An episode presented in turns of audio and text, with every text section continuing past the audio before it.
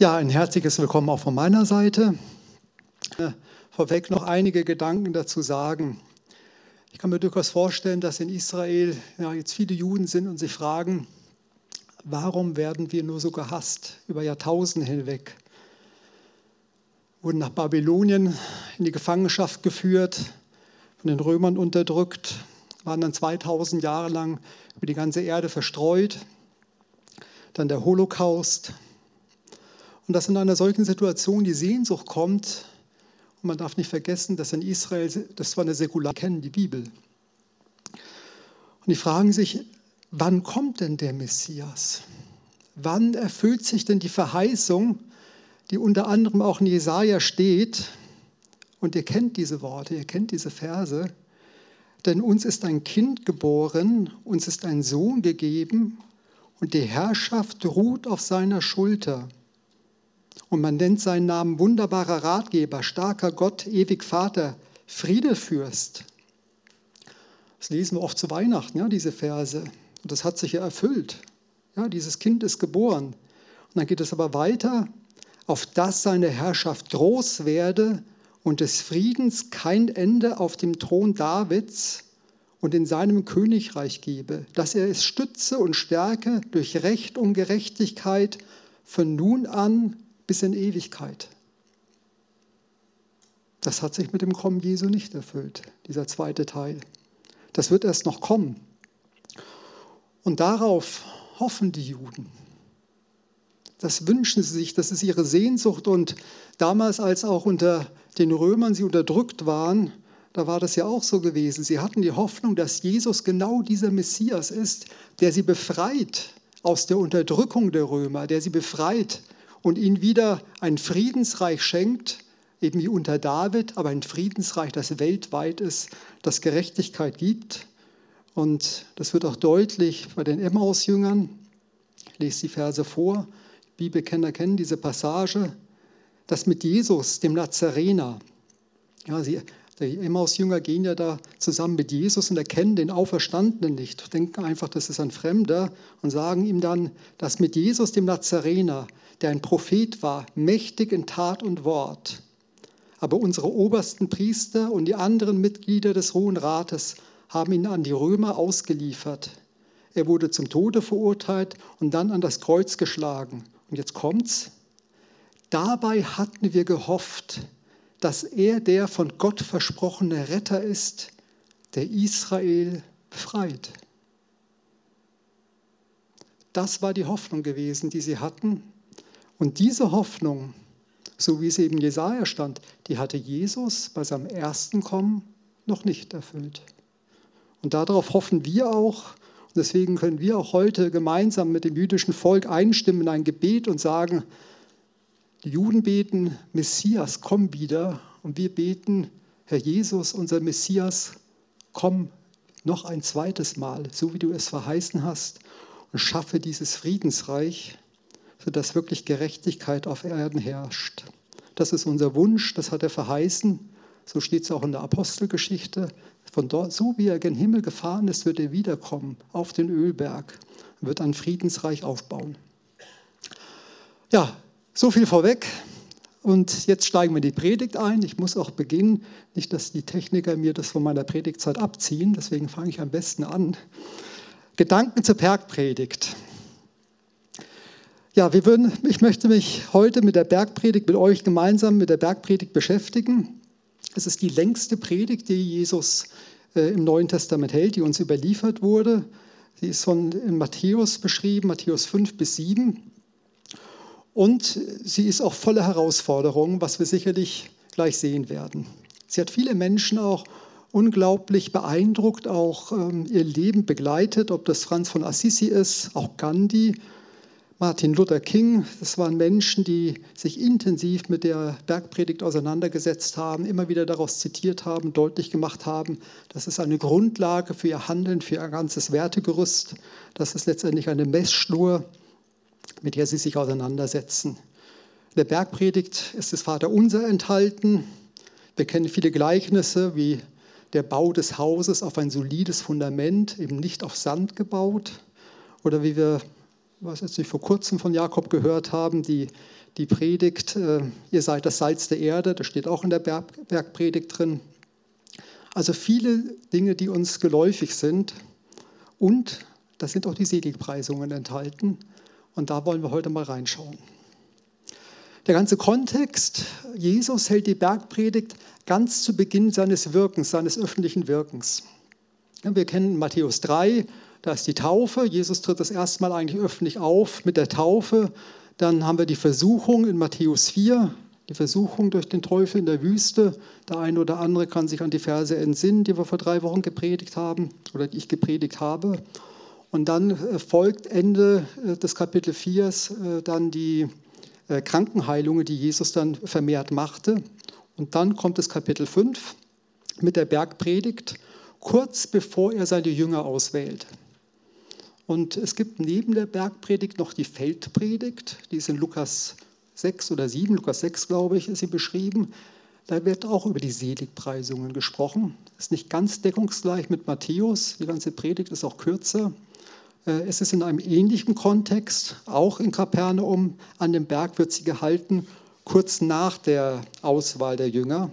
Also wir merken, Jesus hat die Predigt anscheinend auch zweimal gehalten. Ja? Deswegen, also seid mit Predigern großzügig, wenn sie mal eine Predigt wiederholen. Ihr könnt sie ja höchstens daran erinnern und sagen, ja, wenn sie die Qualität hat einer Bergpredigt, darf man sie auch zweimal halten. Dann ist es vielleicht auch nicht ganz so oft, dass man das so hört.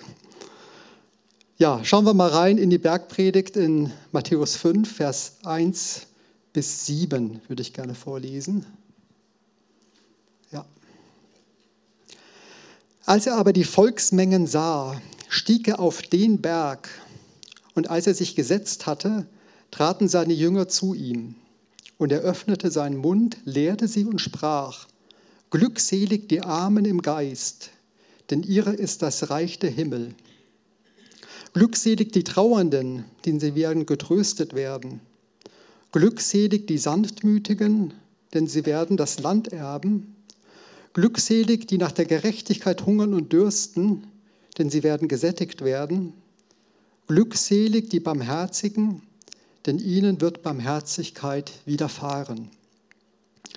Soweit, es kommen noch weitere Seligpreisungen, es sind insgesamt acht Stück.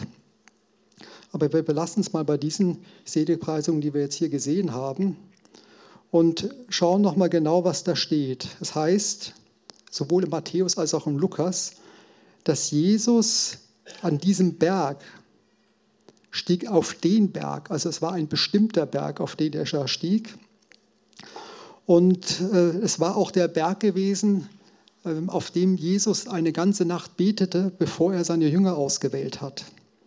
Also man kann wohl davon ausgehen, dass es ein bestimmter Berg ist und da ist man sich auch ziemlich sicher, das sehen wir auf der nächsten Folie. Da habe ich euch einige Bilder mitgebracht. Die sind wahrscheinlich jetzt doch zu klein. Naja, wir gucken mal. Also oben links, oben links seht ihr da die Kirche. Das ist also der Berg der Seligpreisungen, wo man annimmt, dass das alles geschehen ist. Ähm, also in der Gegend irgendwo war das wahrscheinlich gewesen. Und man sieht auch rechts, ähm, da habe ich euch von Google Maps das mal ausgedruckt, man kann also von Kapernaum da auf diesen Berg hochlaufen und es sind wenige Kilometer. Es kann ja durchaus sein, dass es da auch damals einen direkten Weg gab. Dann ist Jesus vielleicht ein, zwei Kilometer auf diesen Berg hochgestiegen. Und so gesehen ist es auch nachvollziehbar, dass er da nachts oder dass er sich häufiger zurückzog zum Gebet, wo er alleine war. Ja, das kann man also gut verstehen. Unten links habe ich euch nochmal die, die Synagoge von Kapernaum mitgebracht. Die ist im 4. Jahrhundert ungefähr gebaut, aber die Fundamente stammen aus der Zeit Jesu. In dieser Synagoge hat Jesus also auch wirklich gepredigt.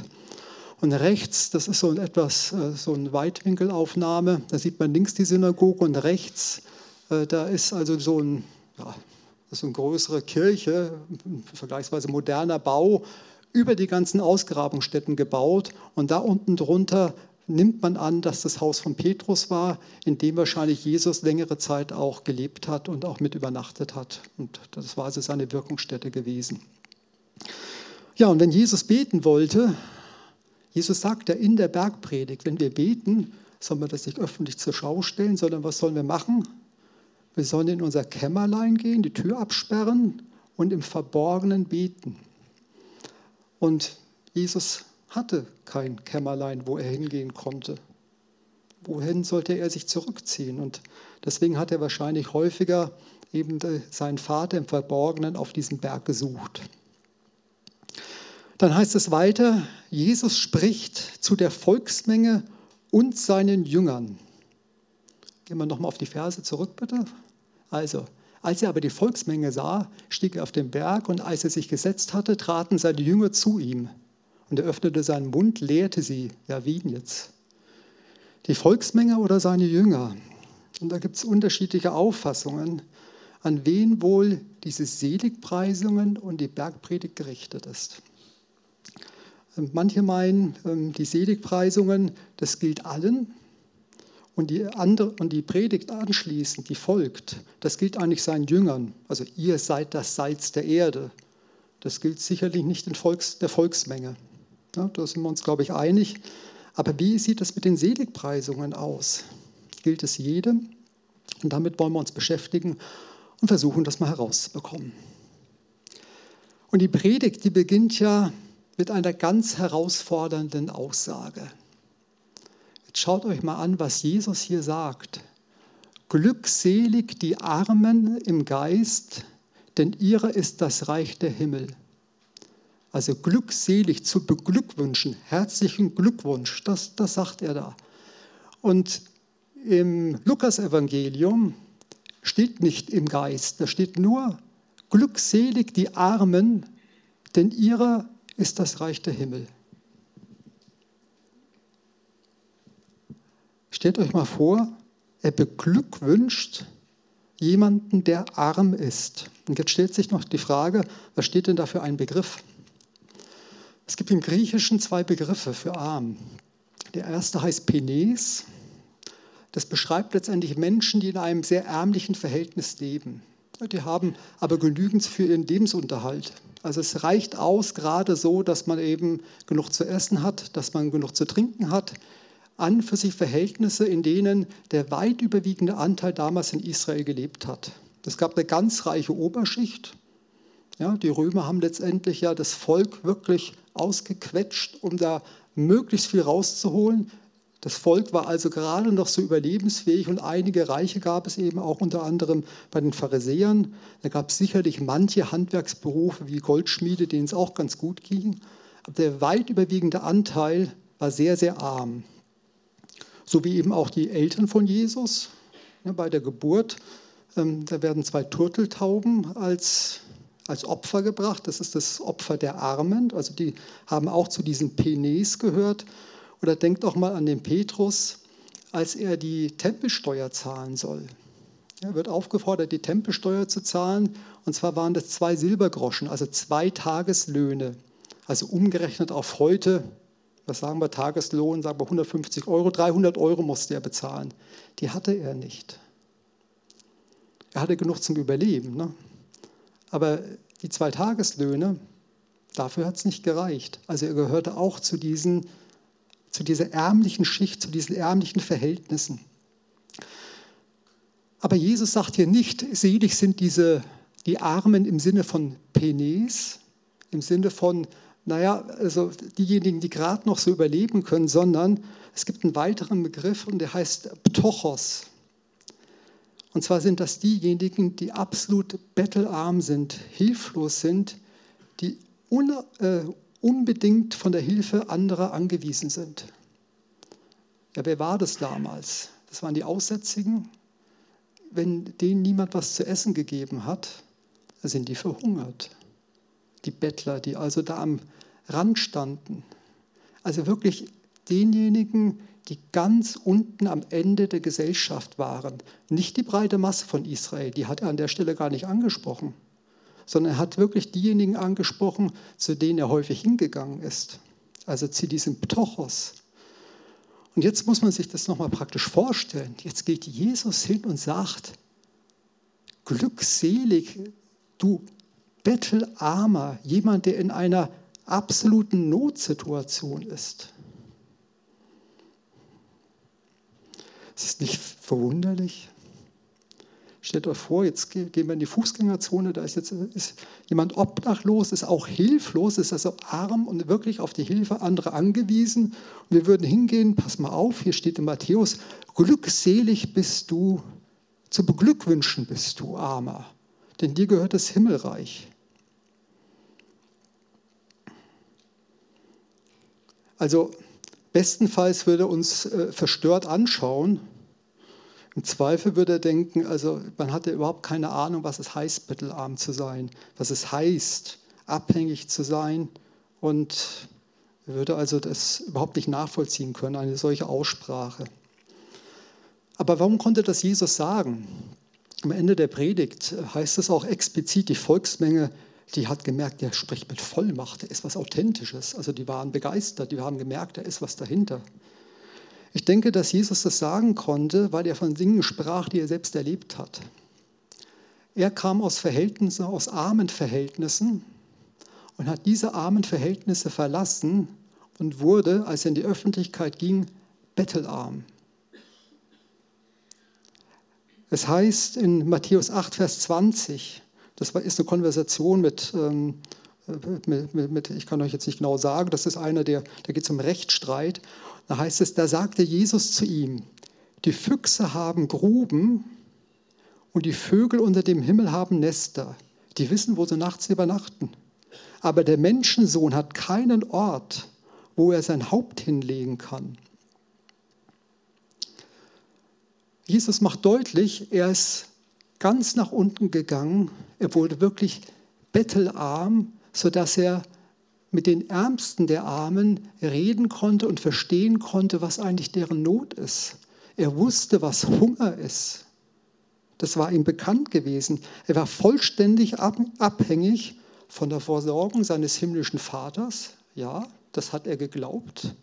Aber natürlich auch abhängig davon, dass ihn Menschen letztendlich versorgten. Ja, es gab also einige, äh, einige Frauen, da waren die Männer bei ähm, Hofbeamte gewesen von König Herodes und die haben ihm immer wieder was zugesteckt, sodass er eben was für seinen Lebensunterhalt hatte. Aber vom Grundsatz her war Jesus bettelarm. Er wusste nicht, wo er sein Haupt hinlegt und konnte sich damit eben mit dieser Bevölkerung, mit diesen Bevölkerungsschichten auch identifizieren. Und dennoch, auch wenn er sich identifizieren konnte, warum dann glückselig? Es gibt in Lukas 16 die Geschichte vom Lazarus. Lazarus, vielleicht entsinnt ihr euch, Lazarus, äh, sagt Jesus, das war also ein, ein, ein Mann, der war auch schwer krank, hat, war voller Geschwüre und lebte vor der Hoftür oder vor der Tür eines enorm reichen Mannes. Und da steht da drin, dass also dieser Lazarus, der stirbt und findet sich in Abrahams Schoß wieder. Also er ist an einem Ort, wo es unheimlich schön ist und der reiche Mann, da wird gesagt, dass er dann in die Gehenna kommt und es erfüllt sich da unmittelbar der Weheruf, der im Anschluss an die Feldpredigt ausgesprochen wird, wo es heißt, wehe euch ihr Reichen, denn ihr habt euren Trost schon empfangen. Nun sollte uns allen klar sein, äh, dass wir nicht durch Armut in den Himmel kommen oder durch Reichtum eine Verdammnis erwarten. Das ist sicherlich nicht der Fall. Das hat man ja auch schon mal wirklich äh, deutlich herausgearbeitet. Es bleibt dabei, dass wir Sünder, ob arm, arm oder reich, von Gott um Christi willen gerechtfertigt sind, indem er in uns Glauben schafft. Ja, Gott schenkt uns den Glauben und dadurch werden wir gerechtfertigt um Christi willen. Aber warum sagt das Jesus dann?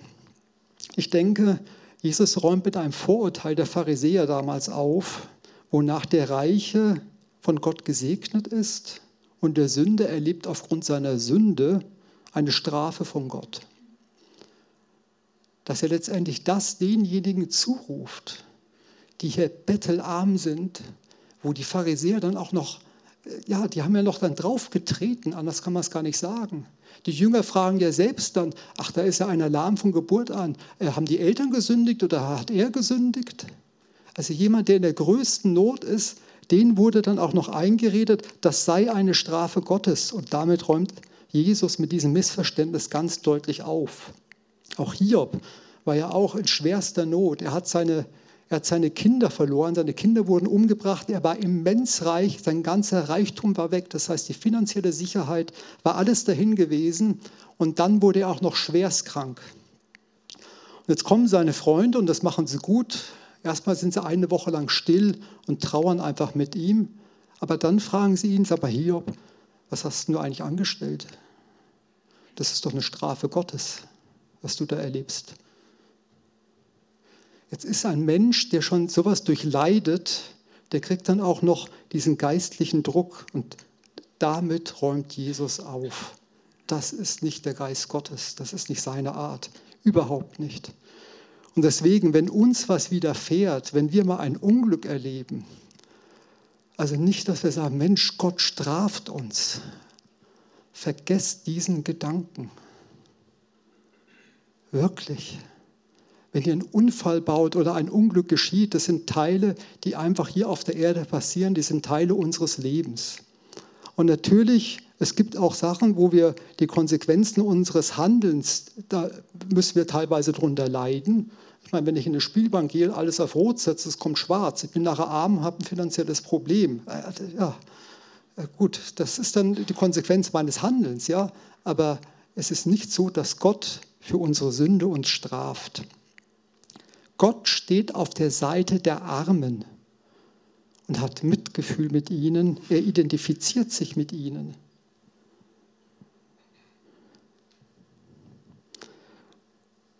Und manchmal wird eben auch Falsches gepredigt. Wenn dann von einem Wohlstandsevangelium gepredigt wird, ja, also der eine, der gesegnet ist, dem es gut geht, ja, der hat sich das alles verdient. Den hat Gott gesegnet. Und derjenige, der eben Probleme hat, Statt Erbarmen und Mitleid zu haben, wird dann nach Sünde geforscht. Das ist nicht Gottes Art.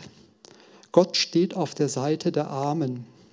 Und wenn wir Segen erleben, dann ist es ein Geschenk Gottes, wofür wir Gott von Herzen danken dürfen, denn wir haben es uns nicht verdient. Das sollten wir uns vor Augen halten.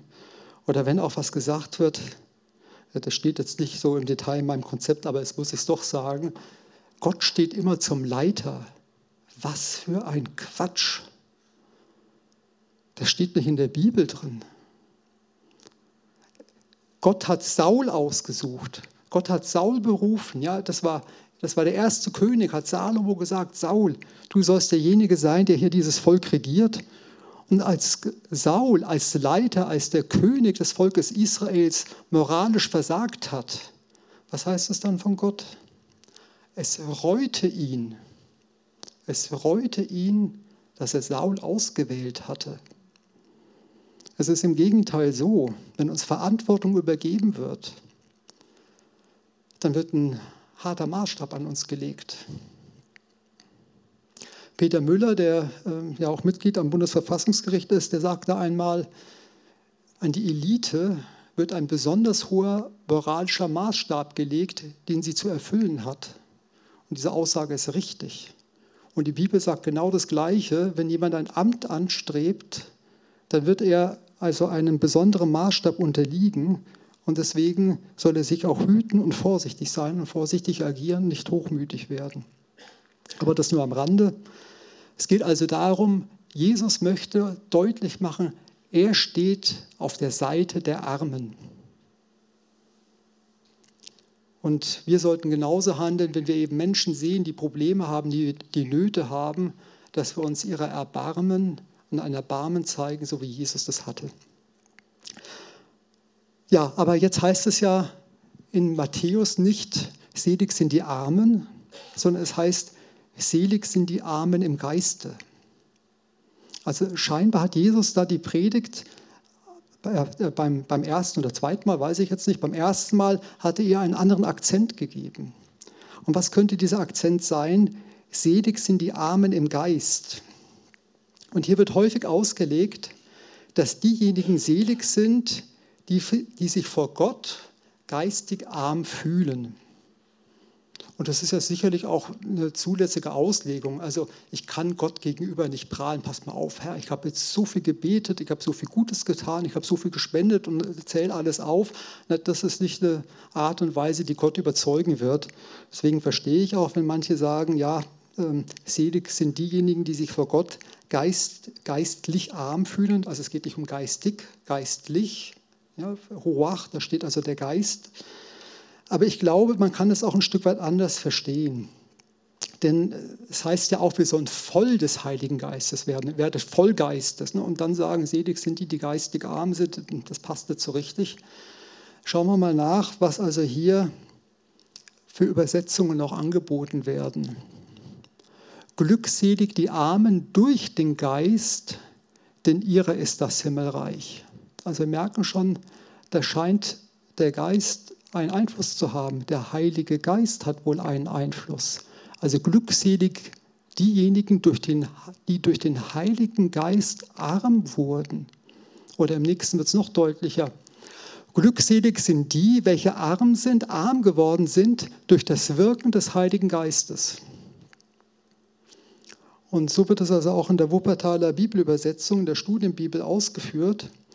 Also glückselig ist derjenige, der bereit war, aufgrund des Wirkens des Heiligen Geistes in die Armut zu gehen, so wie Jesus es gemacht hat. Jesus hat selbst und freiwillig die Armut gewählt. In Philippa 2 heißt es, ich glaube, den habe ich auch dabei, ja, habe ich dabei. Habt diese Gesinnung in euch, die auch in Christus Jesus war, der in Gestalt Gottes war und es nicht für einen Raub hielt, Gott gleich zu sein, sondern sich selbst entäußerte und Knechtsgestalt annahm dem Menschen gleich geworden und seiner Erscheinung nach als Mensch erkannt, erniedrigte er sich selbst und wurde gehorsam bis zum Tod, ja zum Tod am Kreuz. Also Jesus hat diesen Weg uns ist diesen Weg vorgegangen, getrieben durch den Heiligen Geist hat er freiwillig diese Armut gewählt und diese Gesinnung hatten viele in der Bibel. Schauen wir uns Mose an. Er verzichtete auf Reichtum. Er war enorm reich. Er war der Sohn der Tochter Pharao. Man darf nicht vergessen, die Verhältnisse waren ja damals noch deutlich unterschiedlicher als heute. In Ägypten war ein unbeschreiblicher Reichtum und er war direkt ja, da, wo eben die ganze Macht war, in der Zentrale. Elia lebte in Armut, Johannes der Täufer, auch vom Heiligen Geist getrieben. Er war in der Wüste, ernährte sich von Honig, wildem Honig und von Heuschrecken. Franz von Assisi stammt aus einer wohlhabenden Familie, die mit Tuchhandel sehr viel Geld verdiente und er wählte die Armut.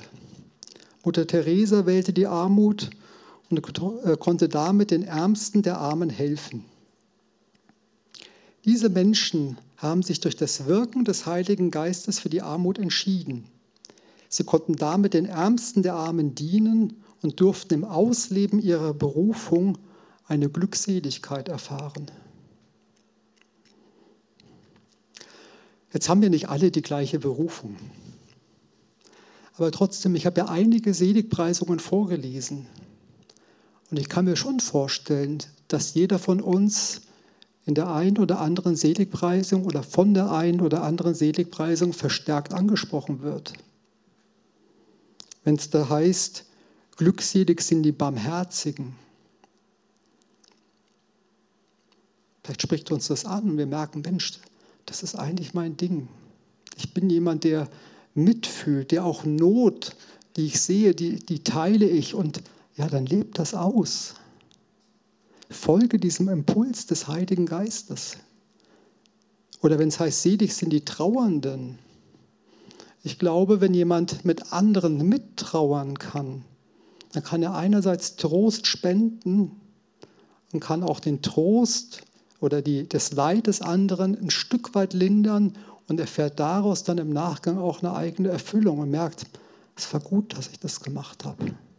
Gut, dass ich da war. Gut, dass ich da einige tröstende Worte aussprechen konnte.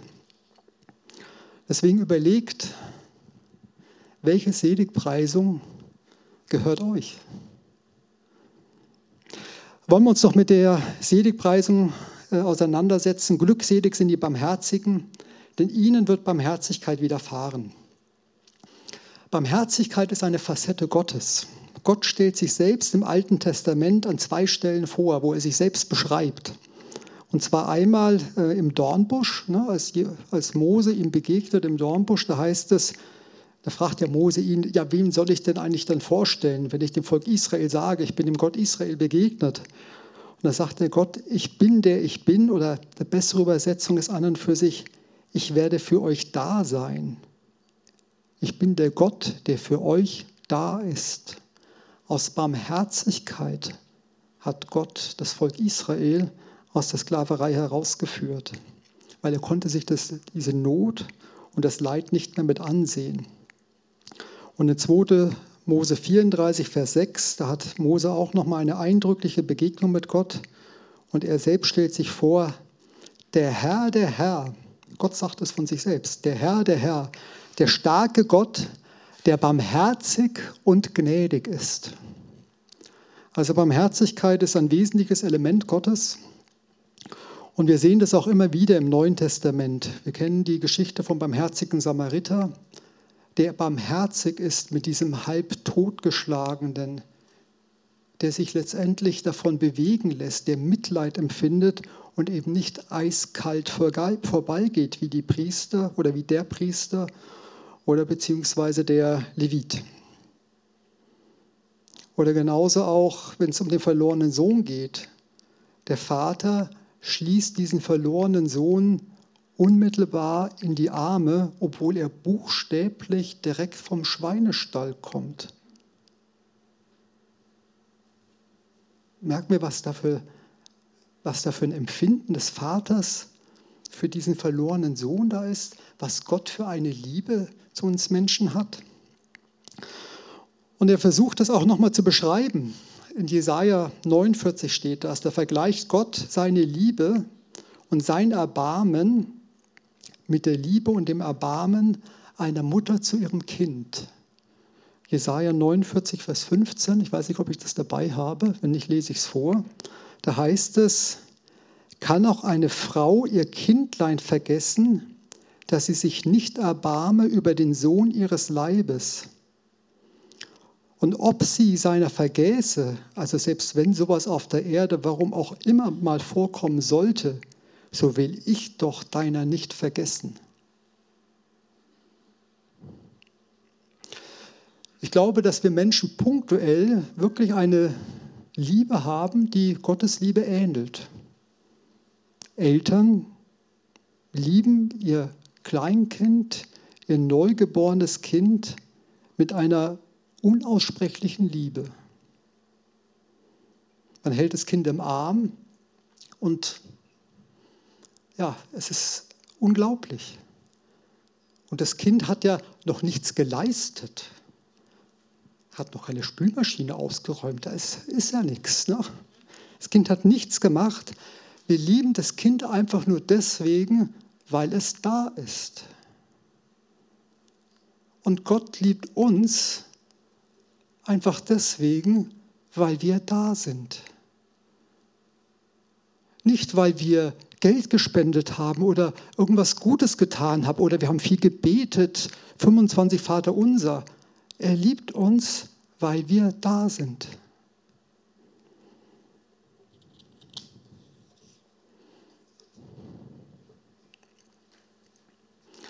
Und das Interessante ist, als ich mich dann mit dem Text aus, oder als ich mich vorbereitet habe, ich habe auch nochmal darüber nachgedacht, ein neugeborener Säugling der hat uns noch keine Liebe erwiesen. Der guckt dich nur an. Der kann auch noch gar nicht lachen. Und trotzdem, wir, ja, wir sprudeln über. Das heißt, selbst wenn wir Menschen Gott noch gar keine Liebe erwidert haben, Gott liebt uns. Und es kommt ja erst später, nach einer gewissen Zeit, ja, da kommt das erste Lächeln und ja, und irgendwann wird das, was wir dem Kind an Liebe geschenkt haben, erwidert. Und dann irgendwann mal ist man die beste Mama oder der beste Papa der Welt oder bekommt man das Lieblingskuscheltier geschenkt, zumindest für 30 Sekunden würde ich sagen. Aber da merkt man ein bisschen was von dem, wie eigentlich Gott mit uns umgeht. Und er spricht da auch immer, dass wir seine Kinder sind. Deswegen können wir ruhig auch dieses Beispiel bemühen, denn da ist etwas von dem vorhanden, wie Gott mit uns umgeht und wie er uns liebt. Und gleichzeitig ist es aber auch so, irgendwann beginnt die Erziehung. Ich meine, da geht man auf dem Spielplatz und ähm, ja, das Kind baut eine Sandburg, das andere Kind auch.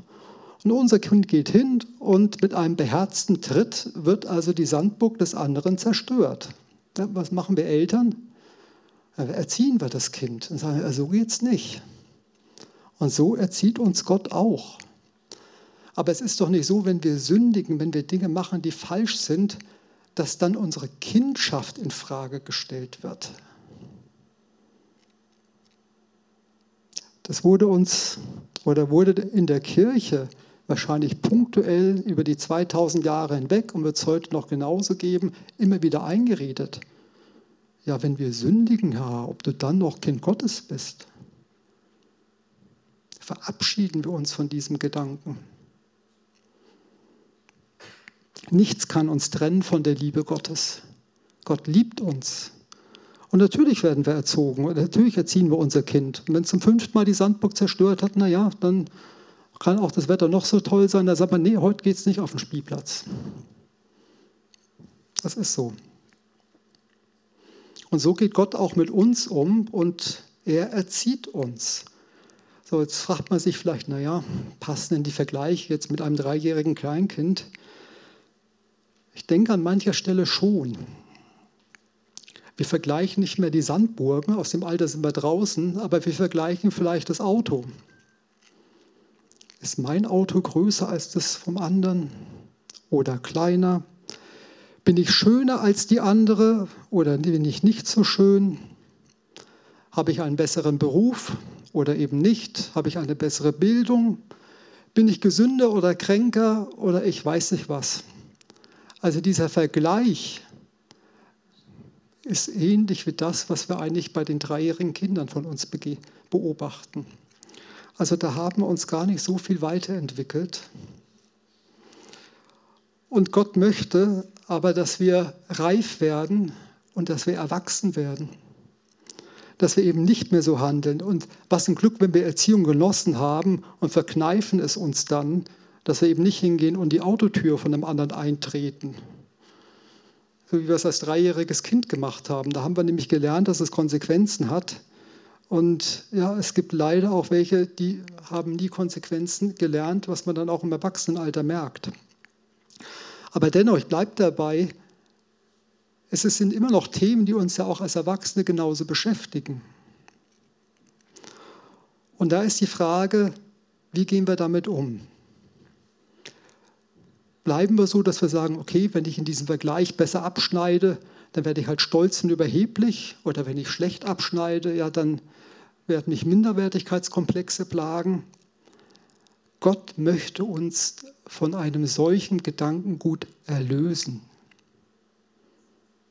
Von diesem Vergleichen, dass wir Erlöste sind und eben nicht auf solche Dinge achten, sondern frei sind davon. Und da kommen wir jetzt wieder zurück.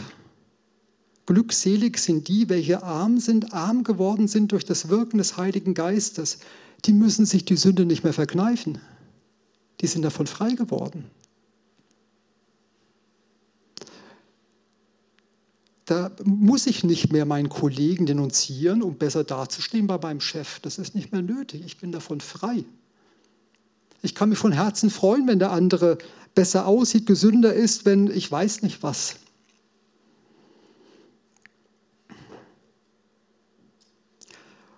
Und ich muss sagen, das ist etwas, was ich mir für mein Leben mehr und mehr wünsche. Dass ich erlöst bin, dass ich mir nicht Sünde verkneifen muss. Aufgrund meiner Erziehung weiß da, das macht man nicht. Wir sind alle gut erzogen. Ja, und deswegen gehen wir nicht hin und äh, geben an oder ich weiß nicht was. Aber ist es so, dass wir an der einen oder anderen Stelle die Sache einfach nur unterdrücken müssen? Oder haben wir schon ein Stück weit von diesem neuen Wesen, was Jesus hat, dass wir davon frei sind. Und es freut mich auch hier in der Gemeinde, ich sehe an manchen Stellen, ja, wo, ich, wo ich dann sehe, wenn jemand Probleme hat, da gibt es andere, die haben da ein Mitgefühl, die haben da ein Erbarmen. Ja, die haben teilweise dann Tränen in die Augen, wenn sie eben die Not auch mitbekommen. da ist etwas Göttliches schon in denen geschehen. Da ist schon etwas vorhanden und mich spornt sowas an. Ich möchte auch so werden. Und ich hoffe und wünsche mir, dass das auch bei euch so ist. Ja, dass wir alle so diesen Ansporn haben, Herr, schenke mir einfach was von deinem Heiligen Geist, dass so mein altes Wesen, ja, dieses adamitische, dieses sündige Wesen, das soll weniger werden, das soll weg werden. Ich möchte in fünf Jahren einfach weiter sein als heute. Ich möchte eben nicht mehr ja mit einem fünfjährigen oder dreijährigen Kind verglichen werden, das Sandburgen zertrampelt, sondern ich möchte reif sein, ein reifer Christ, wo irgendwann mal auch, so wie Gott mit Abraham, ja, das war, mit dem hat er gesprochen, mit dem hat er Dinge diskutiert. Ja, soll ich so machen, soll ich so machen? Ja, mit einem Dreijährigen kann er das nicht machen. Also da braucht man schon eine gewisse Reife. Und ich meine, wir haben viele Vorbilder in der Bibel und es gibt viele Vorbilder, wo man merkt, Mensch, das sind reife Christen. Da ist was von dem Göttlichen schon entstanden. Und das ist doch unser Wunsch, dass wir wachsen im Glauben, ja, ich hoffe, dass ich ein bisschen Sehnsucht bei euch auch entwickeln konnte und auch hervorrufen konnte. Und ich wünsche mir jetzt einfach, dass wir gemeinsam aufstehen und Gott diese Sehnsucht zum Ausdruck bringen und Gott sagen, Herr, verwandle mich. Schenke, dass ich einfach reif werde. Ich weiß, ich bin dein geliebtes Kind. Ich bin einfach geliebt, weil ich da bin aber ich möchte nicht so bleiben, wie ich bin. Ich möchte in fünf Jahren, möchte ich nicht mehr der gleiche sein, sondern da soll mehr Barmherzigkeit da sein, da soll mehr, ja, einfach mehr von deinem Wesen zum Vorschein kommen. Wäre das nicht schön? Ja, beten wir, beten wir gemeinsam und bringen wir das Gott zum Ausdruck, bringen wir Gott diese Sehnsucht zum Ausdruck. Lieber Herr Jesus, wir danken dir von Herzen von deinem, für dein Wort. Wir danken dir, Herr, so wie du alles vorgelebt hast, wie du uns alles erläutert hast, Herr. Da entsteht wirklich diese Sehnsucht in uns, in dein Wesen verwandelt zu werden. Wir danken dir, dass wir deine geliebten Kinder sind, egal was wir machen. Du hast uns einfach lieb, weil wir da sind. Wir sind in deiner Hand und Sünde kann uns nicht von dir trennen, sondern du hältst uns fest. Und da sind wir von Herzen dankbar. Aber wir wünschen uns auch, dass wir eben erwachsen werden, reif werden. Und ich bete jetzt darum und ja, vielleicht hat der ein oder andere jetzt auch einen Punkt für sich, wo er denkt, Mensch, das ist ein Ding, da habe ich die ganze Zeit zu kämpfen. Sag das doch jetzt Gott, sag eben, Mensch, Herr, hier, ja, ich bin manchmal jemand, der immer vergleicht und da mit anderen da immer so in so einem ja, Wettstreit bin. Herr, nimm mir das doch ab. Ich möchte mehr von deinem Wesen bekommen. Nimm das ab, nicht, dass ich mir das verkneifen muss, sondern dass von innen heraus dein Wesen wirklich zum Vorschein kommt. Sag das Gott jetzt.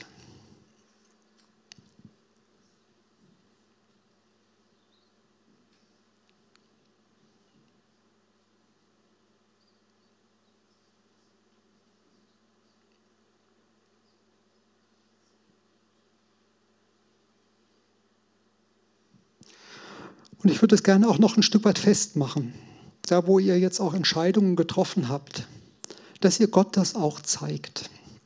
Und ich würde folgenden Vorschlag machen, wir machen alle die Augen zu und auch ich, wir machen alle die Augen zu, keiner schaut hin, aber dass wir Gott einfach, einfach mit einem Handzeichen deutlich machen, Herr, ich habe das gesagt und ich möchte mit diesem, ja, mit diesem Zeichen deutlich machen, Herr, ich will das jetzt so umsetzen bitte dich um dein Wirken. Und wenn ihr das so empfindet, dann gebt doch Gott dieses Zeichen. Er muss es sehen. Ob das ein Mensch sieht, das ist völlig gleichgültig. Gott muss es sehen und ich glaube, dass er darauf reagiert, dass er merkt, Mensch, hier meint es jemand ernst. Ja, mit dem möchte ich zusammenarbeiten. Ich möchte, dass mein Heiliger Geist sich in ihm entfaltet und entwickelt.